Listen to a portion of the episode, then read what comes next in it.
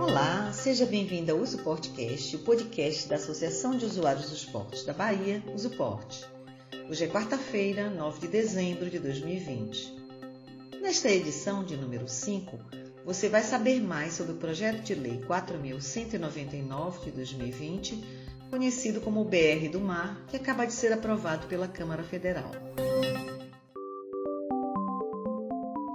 Câmara dos Deputados concluiu ontem a votação do texto base, que segue agora para análise do Senado. Proposto pelo governo federal, o BR do Mar tem como objetivos estimular a navegação de cabotagem, trazer mais competitividade ao setor e incentivar a migração do transporte rodoviário para o marítimo. As expectativas do Ministério da Infraestrutura com a proposta são ampliar em 40% a oferta de embarcações para cabotagem, aumentar em 65% o volume de contêineres transportados por ano até 2022 e obter crescimento estimado da cabotagem em 30% ao ano. Entre outras medidas, o projeto libera progressivamente o uso de navios estrangeiros na navegação de cabotagem, sem a obrigação de contratar a construção de embarcações em estaleiros brasileiros. A partir da publicação da futura lei, as empresas poderão afretar uma embarcação a casco nu, ou seja, alugar um navio vazio para uso na navegação de cabotagem. Também foi aprovado o parecer que aumenta de 3 para 4 anos o tempo de transição depois do qual o afretamento de navios estrangeiros será livre. Assim, depois de um ano da vigência da lei, poderão ser dois navios. No segundo ano, três navios. E no terceiro, quatro navios. Daí em diante, a quantidade será livre, observadas as condições de segurança definidas em regulamento. Empresas brasileiras também poderão operar com esses navios estrangeiros sem precisar contratar a construção de navios no Brasil. E os contratos de trabalho dos tripulantes de embarcação estrangeira afretada seguirão as normas do país a qual pertence a bandeira usada pelo navio.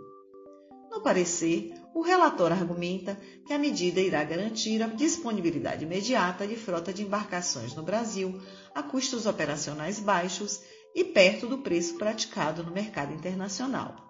Segundo ele, a bandeira brasileira chega a custar 70% a mais do que um navio estrangeiro. Foi incluído ainda um artigo que reduz o adicional ao frete para a renovação da Marinha Mercante, a FRMM, de 25% para 8% para frete de importação em todo o Brasil e isenta a cobrança até 8 de janeiro de 2027. O AFRMM não incidirá sobre o frete de cabotagem das mercadorias cuja origem ou destino final seja porto localizado nas regiões Norte ou Nordeste, também até 2027. O projeto também prorroga o benefício do reporto até 31 de dezembro de 2021 para empresas de dragagem dos recintos alfandegados de zona secundária e dos centros de formação profissional e treinamento multifuncional. A proposta prevê ainda o aumento de 3 para 5 o número de diretores da Agência Nacional de Transportes Aquaviários e amplia as atribuições do Departamento Nacional de Infraestrutura de Transportes, o DINIT, a fim de incluir no rol de responsabilidades do órgão as instalações portuárias. Voltaremos a tratar do assunto em uma nova edição. E assim chegamos ao fim deste episódio. Se você gostou, compartilhe em suas redes sociais. O Uso Podcast é uma produção da Associação de Usuários dos Portos da Bahia, através de sua assessoria de comunicação. Para saber mais, acesse o site www.usoporte.org.br. Até a próxima!